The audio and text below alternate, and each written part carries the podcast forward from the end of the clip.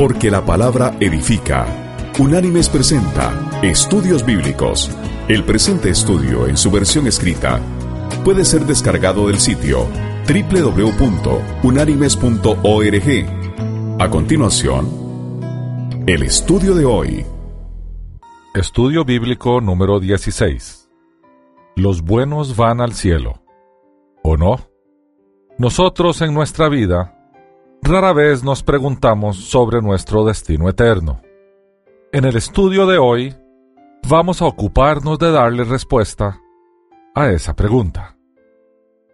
Debemos iniciar haciendo varias preguntas nosotros. La primera de ellas es, ¿A dónde vamos después de nuestra muerte? Esa pregunta nos la hemos hecho los seres humanos desde que tenemos uso de razón. Su respuesta ha causado divisiones, peleas y hasta guerras santas. Dependiendo de a cuál religión pertenecemos, así es la respuesta. En el presente estudio, vamos a intentar darle la respuesta bíblica a esa pregunta. La segunda pregunta es si morimos hoy, ahora mismo, ¿estamos seguros a dónde vamos? Nuestra fe debe dar respuesta a esta pregunta.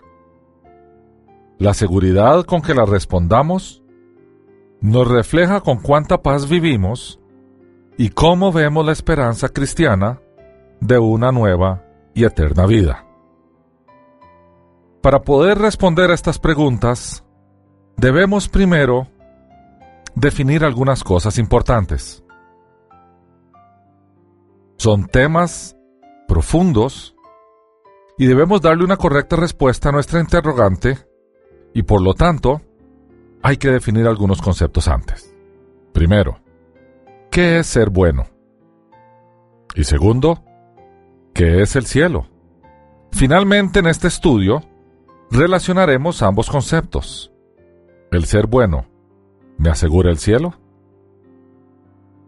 Como este tema es algo controversial, vamos a darle un enfoque estrictamente bíblico y vamos a intentar, en la medida de lo posible, de no salirnos del Nuevo Testamento.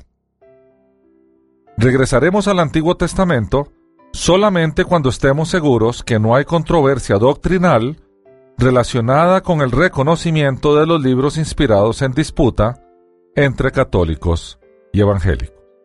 Bien, el cielo. ¿Qué es el cielo?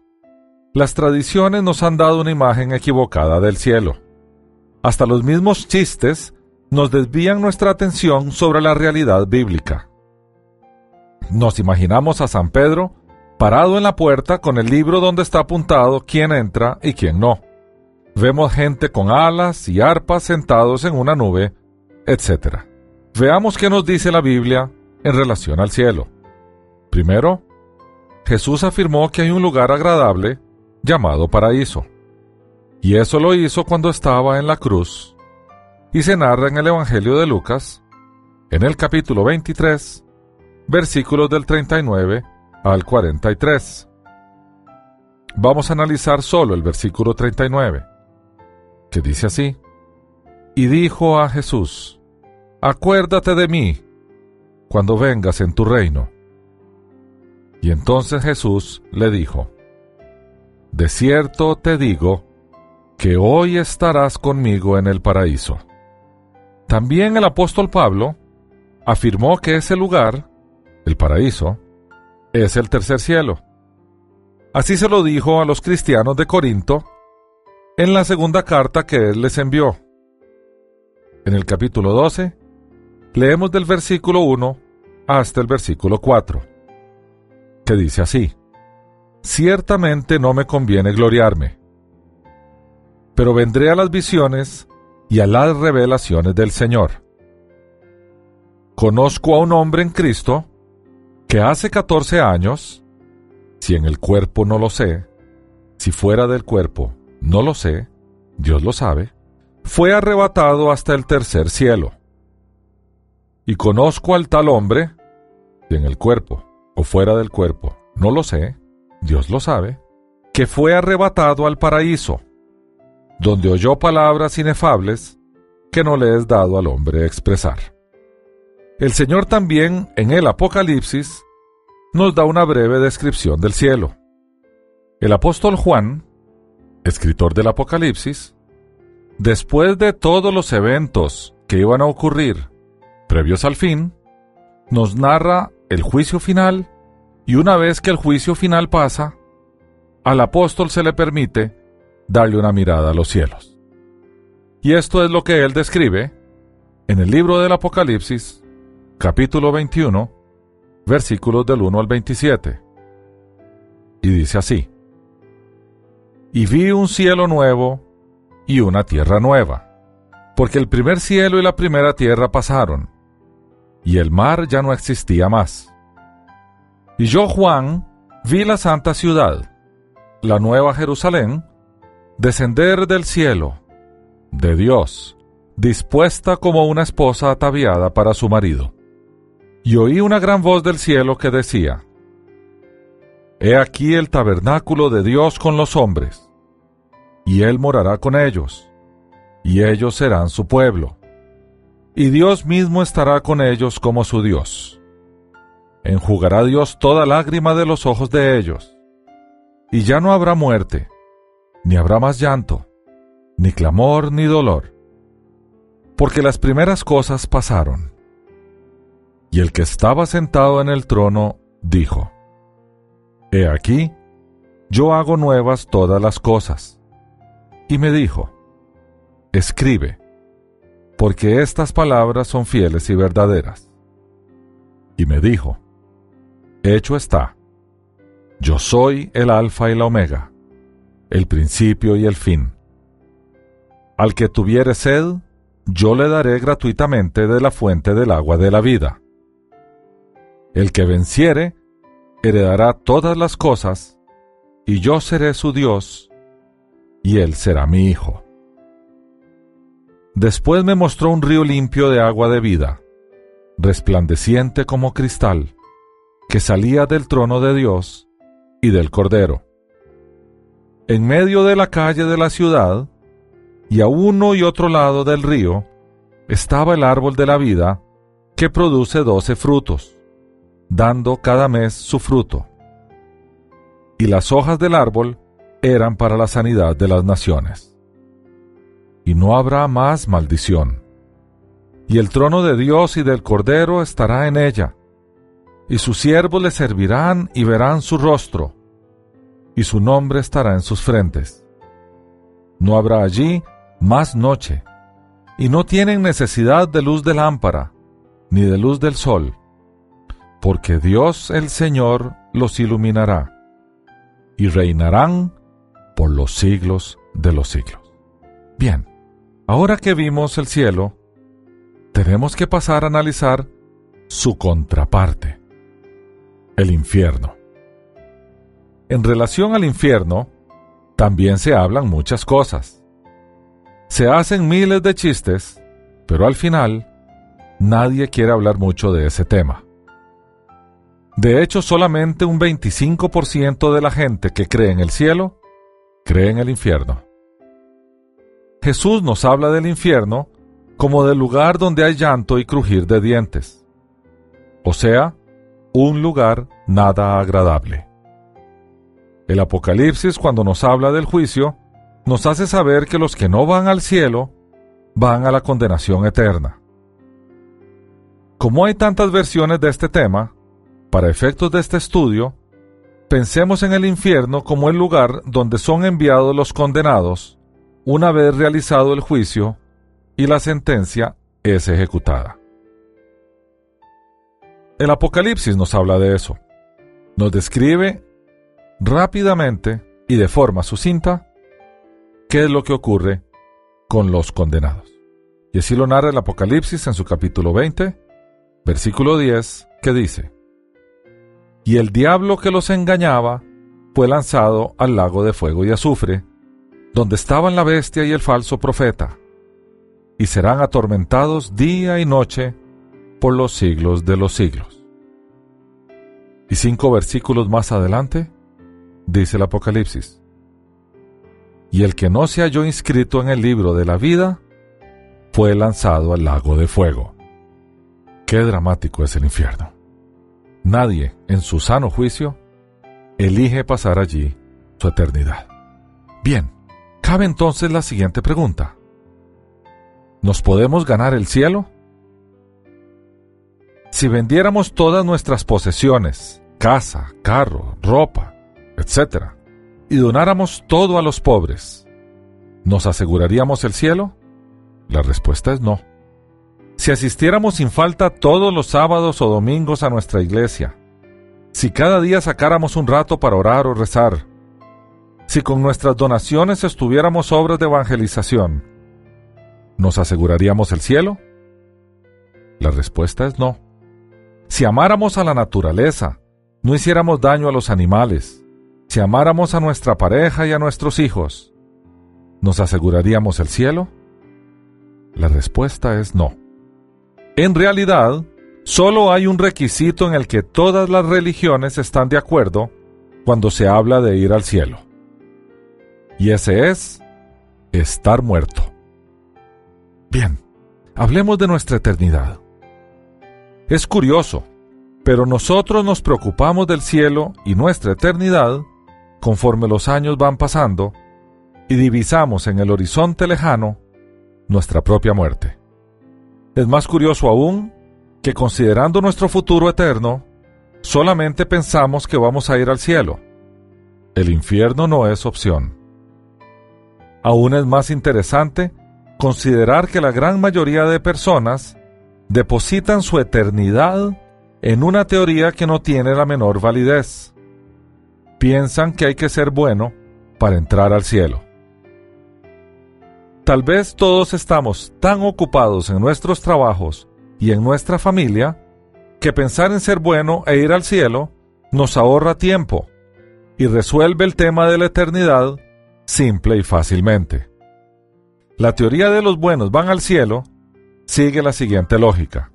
Existe un Dios bueno, que vive en un lugar bueno, reservado para gente buena. Ese Dios es la principal deidad de las principales religiones del mundo.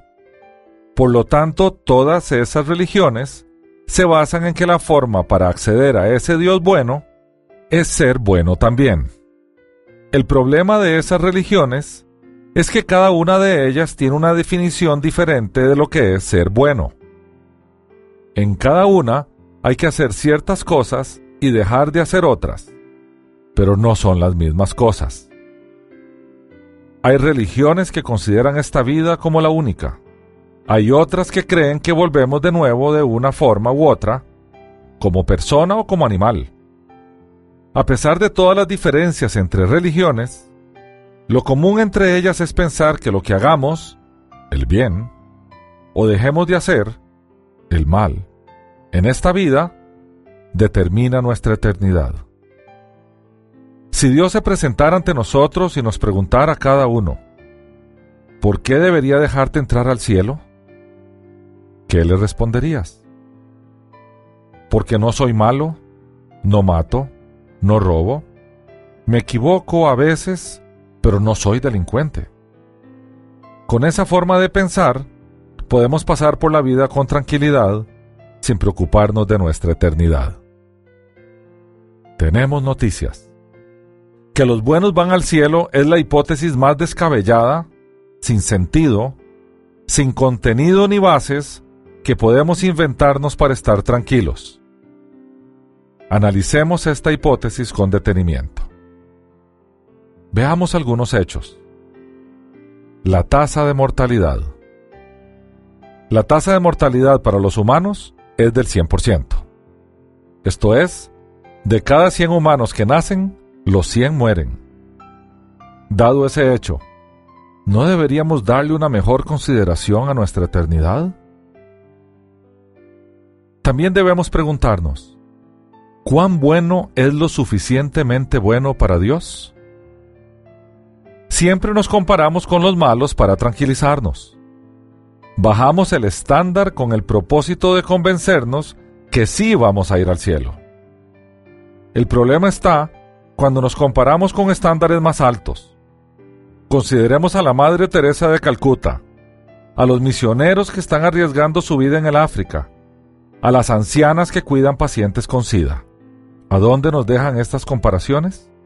Si fuera así, en el mismísimo infierno. ¿Dónde está entonces el límite? ¿Tengo suficientes acciones buenas para contrarrestar las malas? ¿Quién está a cargo de la operación de evaluación de obras? ¿Dios? Si esto es así, ¿por qué en ningún lugar nos dejó una indicación de medidas, cantidades, ecuaciones o indicadores de gestión? ¿Qué tan bueno es ese Dios que no nos da ningún indicador con qué compararnos para poder mejorar e ir al cielo? Las religiones parecen tener la respuesta. Según parece, llevarnos al cielo o indicarnos el camino es un trabajo para las religiones. Los sacerdotes, rabinos, maestros, predicadores, lamas, etc., están comisionados para llevarnos con seguridad al otro lado. El problema es que ellos no se ponen de acuerdo. Cada uno tiene su llave del cielo. Lo que es bueno para unos, no es bueno para otros. Para unos hacer las buenas obras es el camino. Para otros matar en el nombre de Dios es el camino. Para otros hacer sacrificios es el camino. Cuando vamos a lo específico, encontramos las grandes diferencias. Todos están de acuerdo en que los buenos van al cielo, pero no están de acuerdo en qué es ser bueno. Analicemos entonces un poco la historia y sus definiciones. Conforme el mundo cambia, las religiones también cambian. De hecho, la definición de bueno ha ido cambiando conforme a la historia. La Iglesia Católica ha condenado a sabios, por ejemplo, Galileo, considerándolos como brujos, porque ser bueno en esa época era no desafiar las creencias de entonces. Hoy en día los consideraría buenos. Los cristianos del sur de los Estados Unidos no dejaban a los negros asistir a sus iglesias. Hoy tenemos predicadores negros. Los hebreos mataban a pedradas a las adúlteras hoy se divorcian y se vuelven a casar. Los musulmanes no permitían a sus mujeres salir de la casa sin su velo. Hoy ellas participan en Miss Universo. El mundo cambia. Y las religiones también. Por eso la definición de ser bueno es relativa y no es absoluta. ¿Cómo entonces nos deja esa relatividad? Sin respuesta. Tenemos entonces que ir a buscar cómo definir justicia y verdad. Veamos la justicia. Cuando escogemos qué creer, lo hacemos pensando en lo que más nos agrada y hace sentirnos cómodos. No lo hacemos con base en los hechos o evidencias, sino con base en lo mejor que se acomoda a nuestra vida. Mala estrategia en la que apostamos nuestra eternidad. De todas formas, lo primero que consideramos es la justicia. ¿Qué es lo más justo? Bueno, si tenemos un Dios justo, lo lógico es que seamos juzgados con justicia. Y si eso es así, ¿bajo cuáles reglas o leyes seremos juzgados? Estamos en Occidente.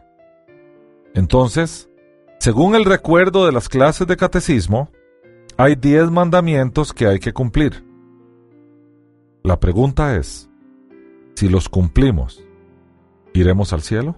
Los diez mandamientos están escritos detalladamente en el libro del Éxodo capítulo 20 en el Antiguo Testamento.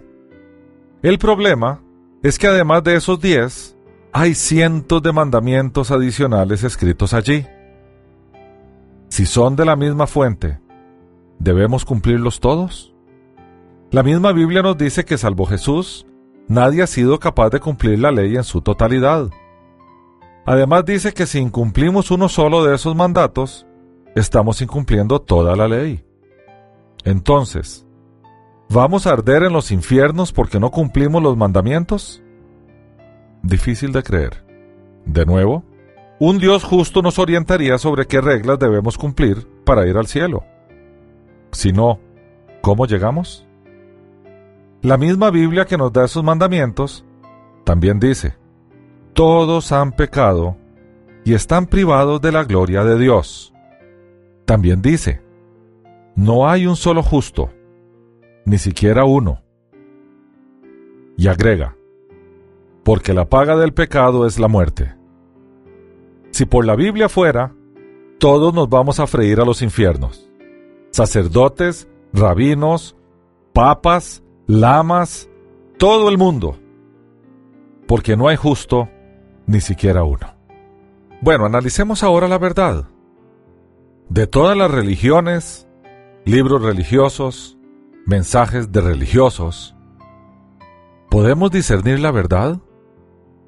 En términos de los buenos van al cielo, creemos firmemente que si decimos la verdad a Dios sobre nuestras faltas, sobre nuestra naturaleza egoísta, sobre lo mucho que tenemos y lo poco que compartimos, sobre el mal que deseamos o hacemos, sobre el bien que ignoramos, decir la verdad nos salvaría. Somos conscientes de lo malo que hacemos y de lo bueno que dejamos de hacer. Aún así seguimos siendo como somos. Entonces, ¿cómo entraremos al cielo? Nosotros creemos que debemos preguntarle a Jesús. Supongamos que Jesús está sentado con nosotros hoy y le preguntamos, Señor, ¿los buenos van al cielo y los malos al infierno? Y él nos respondería, en mi época le dije a los buenos que estaban llenos de podredumbre, y les dije a los malos que habían sido enviados para salvarlos a ellos. ¿Eso responde tu pregunta? Jesús enseñó que la gente que creemos buena no necesariamente va al cielo. De hecho, Jesús enseñó todo lo contrario a lo que la gente creía en aquel tiempo enseñó que Dios no le iba a dar a la gente lo que merecía. Al contrario, le iba a dar a la gente lo que no merecía. Los líderes religiosos de su época quedaron tan consternados que lo mataron. Veamos a los buenos. Los buenos de aquel tiempo eran los fariseos. Ellos eran las mejores personas de la época. Vivían para cumplir y hacer cumplir las escrituras. Su trabajo era permanecer puros delante de Dios. ¿Qué dijo de ellos Jesús? Veamos lo que nos relata Mateo en su Evangelio, en el capítulo 23, versículo 32, que es algo, una referencia de lo que Jesús le dijo a los fariseos. Y dice así el Señor, serpientes, generación de víboras, ¿Cómo escaparéis de la condenación del infierno? Qué pena para las personas de la época. Si los fariseos no eran lo suficientemente buenos para ir al cielo, entonces ¿quién sí? Si había que cumplir la ley para ser buenos, y los buenos van al cielo, Jesús complicó mucho más las cosas en el Sermón del Monte.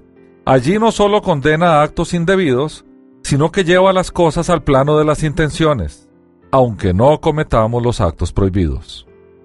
Después de elevar los estándares de lo que debe y no debe hacer un ser humano, se volvió a los más pecadores, prostitutas, cobradores de impuestos, estafadores, etc., y les dijo que tendrían un lugar reservado para ellos en el cielo. ¡Qué barbaridad! Veamos los malos entonces. Hay un incidente en el Nuevo Testamento que verdaderamente nos saca de toda proporción la discusión de hoy. Vamos a narrarlo tal y como lo vemos para que lleguemos a algunas conclusiones. En los tiempos bíblicos, la crucifixión la reservaban los romanos para los peores delincuentes. Era, para los judíos y para los no judíos, la forma más vergonzosa de morir. Después de estar exhibido desnudo varios días, las coyunturas se inflamaban trayendo grandes dolores y finalmente uno moría de asfixia o de las infecciones que se generaban como resultado del proceso. Habían unos hombres que fueron condenados a morir por crucifixión al mismo tiempo que Jesús. Ellos habían hecho cosas terribles, como así lo expresan. Para que hayan estado allí, solo Dios sabe qué hicieron. Es probable que tenían una vida cargada de delitos y de daños contra las personas podría afirmar que por lo menos algunos de los perjudicados se encontraban presentes para ver cómo castigaban a estas personas tan malas. Y llegó Jesús a ser crucificado con ellos. Allí había un hombre que le recriminó diciendo que si era quien él decía que era, que se salvara a sí mismo y a ellos. Otro delincuente le discutió y allí mismo aceptó que ellos merecían ese castigo, convirtiéndose así en confeso, pero que Jesús no. Jesús hizo lo impensable.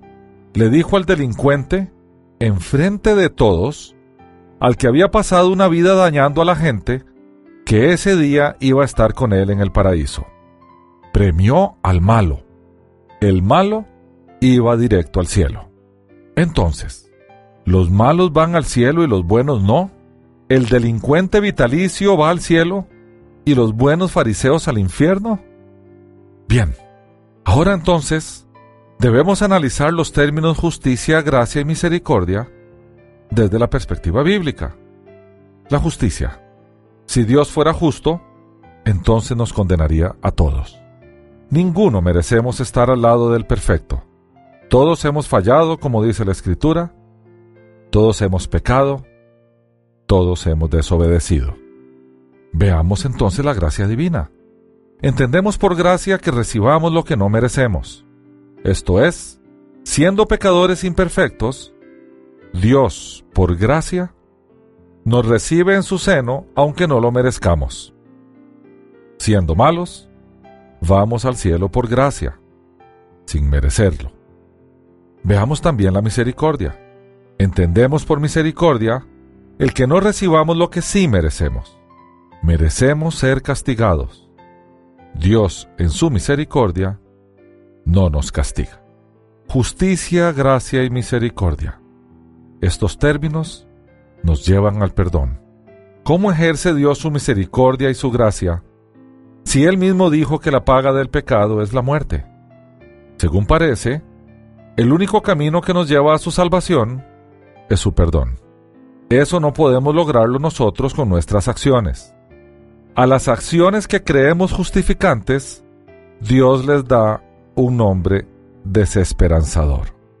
Y vamos a leer del Antiguo Testamento al profeta Isaías, capítulo 64, versículos 5 y 6, que dice, Saliste al encuentro del que con alegría practicaba la justicia, de quienes se acordaban de ti según tus caminos pero tú te enojaste porque pecamos, porque en los pecados hemos perseverado largo tiempo.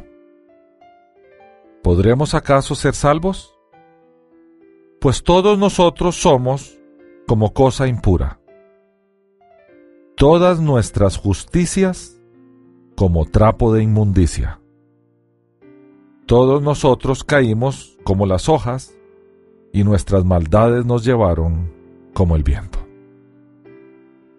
Así le llama el Señor a nuestras obras con las cuales tratamos de justificarnos delante de Él. Trapo de inmundicia. Entonces, ¿cómo Dios debe castigar con la muerte al que peca si Él mismo ha declarado que ama al pecador? Esto nos lleva a la obra de Jesús. Veamos primero la muerte sustitutiva. En el Antiguo Testamento, los judíos llevaban a sacrificio, por mandato de Dios, animales para que pagaran por sus pecados. Una vez sacrificado el animal, la persona obtenía el perdón. Dios decide que el único sacrificio perfecto que quitaría todo el pecado era el de sí mismo.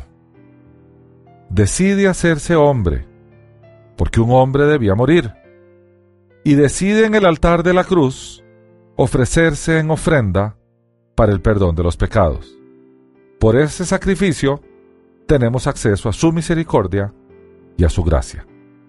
Y vamos a leer del libro de los Hebreos, capítulo 9, versículos 11 y 12, que dice, Pero estando ya presente Cristo, sumo sacerdote de los bienes venideros, por el más amplio y más perfecto tabernáculo, no hecho de manos, es decir, no de esta creación, y no por sangre de machos cabríos ni de becerros, sino por su propia sangre, entró una vez para siempre en el lugar santísimo, habiendo obtenido eterna redención. En conclusión, los buenos no van al cielo, los malos tampoco van al cielo. Al cielo van los perdonados. Gracias al sacrificio de Jesús, todos los que creen en Él su sacrificio le es válido. Son perdonados. Los que eligen no creer y rechazan al Señor no tienen acceso al perdón que Él mismo provee. A todo el que cree en Él se le dará salvación, sin excepción. Y vamos a leer lo que está consignado en el Evangelio de Juan, en el capítulo 3, del versículo 16 al 18, que dice, Porque de tal manera amó Dios al mundo, que dio a su Hijo unigénito para que todo aquel que en él cree no se pierda, mas tenga vida eterna. Porque no envió Dios a su Hijo al mundo para condenar al mundo, sino para que el mundo sea salvo por él. El que cree en él no es condenado. Pero el que no cree ya ha sido condenado, porque no ha creído en el nombre del unigénito Hijo de Dios. La Biblia también, a través del apóstol Pablo en la carta que le dirige a los cristianos en Roma, dice lo siguiente, en su capítulo 10, versículos del 8 al 10. Y esto dice el apóstol. ¿Pero qué dice? Cerca de ti está la palabra, en tu boca y en tu corazón. Esta es la palabra de fe que predicamos. Si confiesas con tu boca que Jesús es el Señor, y crees en tu corazón que Dios lo levantó de entre los muertos, serás salvo, porque con el corazón se cree para justicia, pero con la boca se confiesa para salvación. La pregunta que procede es, ¿dónde queremos pasar la eternidad? Si es con nuestro Señor, debemos entregarnos a Él y confesar su señorío en nuestras vidas, cambiar nuestro rumbo, o sea, arrepentirnos de la vida llevada, y caminar por el camino que Él desea que transitemos. Así recibiremos su perdón. ¿Le has entregado tu vida a Él? Hasta aquí el estudio de hoy. Las citas de las Escrituras son tomadas de la Biblia Reina Valera, revisión 1995. Unánimes presentó Estudios Bíblicos, porque lámpara a mis pies es tu palabra y lumbrera en mi camino. Que Dios te bendiga.